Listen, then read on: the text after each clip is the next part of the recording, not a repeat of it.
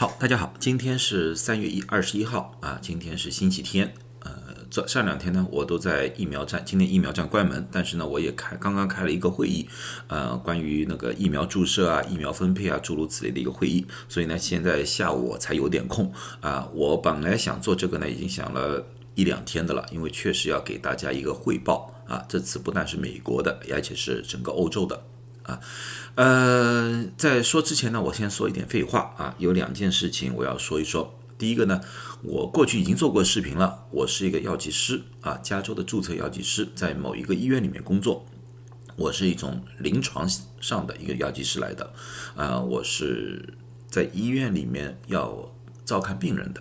照看病人的，呃，所以呢，你们不要称我为什么专家，也不要称我为医生，因为有些人可能听了不舒服，说我不是医生。我说过了，我特别做过一个视频，告诉过大家了，我不是医生，我是药剂师。我每次在做那个介绍之前，第一页我说的很清楚，很清楚了，很清楚了，大家不用叫我医生，啊。随便叫我个医师就可以了啊！我相信有些人因为有些留留言里面好像很不爽哦，说我自称为医生，我真的没有自称过自己为医生，哈，我也没有帮大家诊断或者怎么样过。我的工作其实根本也不是专家。有些人说你根本就不是专家，我说是啊，我根本就不是专家啊。我的工作现在是什么？我就是把一些英文的一些关于疫情疫苗的事情翻译成中文。告诉给大家，或者我在网上去找各方面的资料，能尽量的把这些信息准确的、正确的告诉大家。然后呢，对现在外面的一些呃医学报告，把那个数据跟大家分析一下，到底这些数据里面藏的一些什么样的信息，这是我的工作。这是我现在想做的，并不是我在这里想办啊，以某一个专家，我不是专家，大家不要称我为专家，因为有些人听了可能很不爽，一直在说我假冒专家啊。告诉大家，我不是，好不好？就这样讲讲。另外呢，我在说的东西，我毕竟我说说的东西都是从事实出发，因为我说的所有东西都是有正确的医学报告。啊，然后和大家分享，我不是听那些小道消息和大家在说，我所用的图表，我所用的数据，要么就是正规的医学报告，就是像呃你们说的《柳叶刀》啊，呃呃新英格兰那个医学文文报告里面的那些东西啊，这些都是非常正规的，全世界啊医医生啊或者医护人员都用的这些东西，告诉大家的。啊，告诉大大家的，所以呢，在某种程度上呢，吸引了一些专业人士来听我的分析，我非常欢迎。当然了，也有一些专业人士呢在下面啊提了很多意见，我也愿意接受，因为我还是这句话，我不是专家啊，我很了解。但是呢，这个专业人士和专业人士之间呢，大家可能有不同的看法，有可能不同的理解啊，我欢迎啊，我希望大家呢从学术角度。啊，进行讨论，不要进行任何的人身攻击，因为医学这个东西了，到了最后啊，专业的东西差一点点，可能相差的很多很多。单单这个疫苗，有人是生产疫苗的，有人是研究抗体的，有人是研究新冠的疫苗的，有人可能研究其他的疫苗的，病毒和病毒之间的差异很大啊。所以呢，大家希望和平的、理性的啊，在专业上面。进行一些交流，我觉得我非常欢迎，我也愿意啊提供给大家这么一个平台，大家交流。但是呢，希望不要有任何的啊没有必要的人身攻击啊。关于其他一些人啊，关于一些一些人完全是以政治挂帅的，那么对不起，我会把你们消音啊。这个我我先把丑话说在前面。好，那么废话说完了，我现在就说说个主题：欧洲的第三波。欧洲的第三波，这些是欧洲的一些国家，这是英国，啊，这是法国，这是意大利，这是德国，啊，这是相对来说欧洲的几个大的国家，啊，他们的现象都非常典型，啊，因为呢，他们和美国不同，美国七月份有一波，啊，但是呢，欧洲这几个国家七月份基本上都没有。平平淡淡的，那暑假时候，那时候他们是很平淡的，就看着那个美国那个时候高峰啊，但是呢，他们有第一波，第一波的时候呢，基本上是在四月份的时候，大家基本上看到了，基本上差不多四月份，啊，四月份有一波，然后呢，在十月、十一月份的时候有一波，啊，这一波基本上是由于假期引起，再加上有可能有一些那个病毒的变异啊，特别是英国，呃，特别明显的一个病毒变异，造成了第三，呃呃，第二波，第一波，第二波。然后呢？现在呢？欧洲呢出现了一个情况，就是第三波出现了。你们看到了吗？法国在翘尾巴，意大利也在翘，德国也在翘，只有一个国家没翘，哪个国家？就是英国没有翘。英国没有第三波。那么大家说为什么？很明显，很明显，这个和疫苗有关。我还说，有些人说可能有其他原因，我说没有。因为这几个国家，不管从人种来好，生活习惯也好，啊，各个的传统也好，都基本上差不多。唯一的区别就是疫苗的速度。英国整体的注注射的比例，百分之四十二点七疫苗注射，它这是总的疫苗注。比例啊，并不是说啊完全免疫的，完全免疫的这个数字比较低，但全部免全部注射的是百分之四十二点七，而欧盟是多少啊？十二点七二，基本上差了三十个百分点啊！这里面有什么原因？大家自己去分析，我也不想掺入政治。可是这个疫苗的速度，欧盟绝对落后了。就是因为这个落后，造成了第三波的发生，很明显的，我找不出其他原因。当然，如果有人可以找出其他原因，告诉我，啊，完全是这个样子。所以说，欧盟如果要把这个疫情给控制住的话，只有一个办法：加快、加大打疫苗，加大推广疫苗的力度，只有这个办法。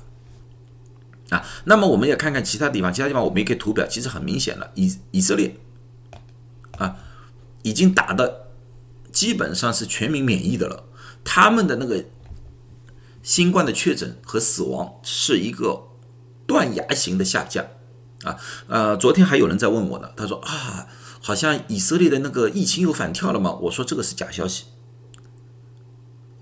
以色列没有反跳，以色列一直在稳步的下降，而且是断崖性的下降，死亡确诊都是很明显。还有一个是阿联酋，阿联酋打的也很多，但是阿联酋呢下滑呢没有以色列这么厉害，可能呢和他呢还没有全民免疫有关，也可能呢他的呃呃有其他原因嘛，用的疫苗啊可能有其他原因，我不知道啊，这个我不想多说了，因为他们疫苗用的比较杂，基本上全世界有的疫苗他都要买一点。啊，可能在这个方面呢，反反而造成了一些那个情况的一个一个让情况复杂了啊，复杂了啊，所以说这个疫苗，特别是辉瑞和牛津的疫苗是有效的啊，这个上面已经显很很明显的了，很明显。那么呢，美国情况怎么样？美国我们知道现在用了三种疫苗，辉瑞、莫德纳还有强生疫苗。美国的疫情也是很明显，它在下滑，但是现在开始处于一个平缓期。这个平缓期什么原因？并不是疫苗没效，而是各个州迫不及待的开放自己，复工复校复试，而造成了人流的增加，而造成的这个影响。美国的疫苗注册速度很快的了啊，整整个来说的话，如果说你不算啊年轻人，就是少于十八岁的人的话，整个。已经达到了百分之十七，啊，包括年轻人，因为十八岁以下不能打嘛，包出来的蛋白比较低一点，百分之十三点三。但是从全世界来说的话，它的速度很快的了，啊，如果说你说打了一针有基本保护的人，大概可以打到百分之三十一左右。他们最好的是打给六十五岁以上的老人，六十五岁以上的老人，单单打一针的已经达到了百分之六十八点八，完全免疫的达到了百分之四十一点八。啊，那么大家说这个有没有现象说明这个老人是有保护了呢？有数据，有数据。昨天前天我特意去找了数据，在 CDC 里面我找到一个非常振奋人心的数据，就是这张图，这个是 nursing home，nursing home 是什么？老人院。老人院里面的老人是我们重点保护的一批人，而且是我们最早和医护人员之后最早注射疫苗的人，他们的确诊人数达到了历史新低。大家您自己看到，去去年的七月份、八月份、九月份的时候，虽然有跌宕起伏，可是基本上是在这个位置。现在你们看到了吗？基本上达到了一个历史的最低点。这里面也不得不说，大家应该很明显知道，这个和这个数据有关，这是疫苗的功劳。我想不出其他的功劳了。啊，因为去年哪怕最安全的时候，他们都没有低到这种程度，现在已经低到了这种程度。啊，这是美国的现在住院的一个情况，住院情况也是在下滑。因为我说了一般我们要看疫情的情况，一个是确诊人数，一个是住院人数，第三个是呃那个确诊率，最后一个死亡人数。啊，这个四个四个数字一定要看。所以这几面有几个表，一个是确诊人数、住院人数都在下滑，这个绝对是好消息。但是呢，没有断崖式，最主要是开放的问题，开放的问题。当然，我们还是要担心，因为所以我刚才在标题说美国会不会有第四波，我有这个担心，我有这担，为什么有这个担心？因为从现在的统计数据来看的话，确诊率，我们这张图是叫确诊率的图啊，确诊，确诊率的图，在。疫苗学里面，我们说啊，或者说是传染病学里面，我们这样说，就是如果你的确诊比例对这个新冠确诊比例如果是百分之五或者以下的话，那么我们说你基本上已经把社区里面的有新冠的人基本上都找出来了。那么这种情况之下的话呢，这些人只要能自我的隔离，那么呢，在社区里面人传人的机会会大大的减低。也就是说，如果你去用公共设施、公共交通出去买东西的话，你被别人感染的机会就大大的下降。但是超过百分之五，那就不一样了。那么说明在外面没被找到的那些无症状者可能会很多啊！你随时随地都可能踩雷，都可能被感染到。而整个美国现在的情况，那个绿色的基本上都是低于百分之五的，黄色的掐边。可能五点多多一点点，我们叫掐边啊，红色的或者说咖啡色的，我不管你们是要什么颜色了，这个都是大大的超过百分之五。整个美国现在有五个州啊，四个州是超过了百分之五，大大超过百分之五，还有一批是在百分之五附近，所以我我对东部这几个州这些地区我是比较担心的。如果说美国要有第四波的话，应该是在这里发生，这几些这些州发生，特别是有一个州我特别担心是新泽西州 （New Jersey），因为什么？这个是所发现的新的案例，十万个里面新的案例，新泽西州远远超过其他州，这就是一个爆发的一个苗头。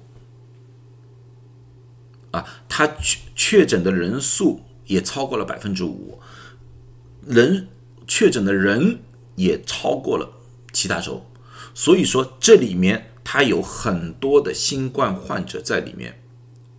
啊，这到底是变异引起的还是其他原因引起的，我们不知道。所以说这几这几个州的居民，如果在听我的话，你们应该要好好保护自己。啊，很有可能在那边爆发美国的第四波啊！但是这第四波和过去的第一、第二、第三波不一样，因为我们毕竟有了疫苗啊。我感觉，如果说这个第四波出现的话，很有可能出现的情况就是说，确诊的人数它可能有一个小幅度的上升，不会达到十十月份。我感觉达到十月份的这个可能性很小。因为我们的疫苗速度很快，我们基本上在疫苗和在病毒在抢时间，所以说它会有小幅增长上升，但是不会达到十月份这个程度。但是这个死亡人数可能继续下滑，就是可能下滑的速度可能缓一点，这是我的展望。因为疫苗是有效，包括是对那些变异都是有效，只是有效的程度可能没有。对于原始病毒这么有效，但是还是会有有效。啊，这个从现阶段的一些研究里面都有发都有发现，都有发现。呃，所以说现在我的建议，告诉大家的建议，在听我的人就建议：第一，你们家里有老人，只要身体情况稳定，我们叫稳定，就是说不是那个身体绝对虚弱的，尽量说服老人去打疫苗。关于那些疫苗会会造成很大伤亡这些东西都是谣传，什么呃什么那个疫苗会改变人的基因，现在基本上很多人来告诉我们了，都是谣传来的。我也打了，我家里的人能打的都打了。如果是真的会造改变的话，啊，我也不会劝家里人去打这些东西，这些东西。而而刚才那个老人院的那个图表。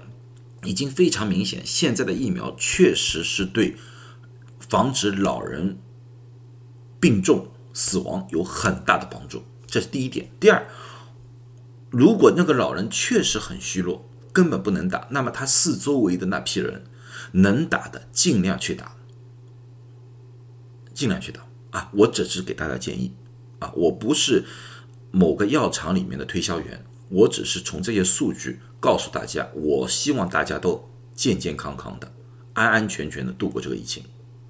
疫情可能还要拖很长一段时间，只有我们大家打的疫苗的人数越来越多，才能有可能遏制住这场疫情。这就是我想告诉大家的。好了，那么今天就讲到这里。呃。明天或者后天呢，我会讲一讲那个牛津的那个疫苗的关于那个血栓的问题啊，这个整个理论啊什么都出来，我和大家分析一下，到底是这是科学家的幻想呢，还是一个真实的一个数据？好不好？呃，谢谢大家，那么祝大家有一个愉快的周末啊，希望一切大家都平安。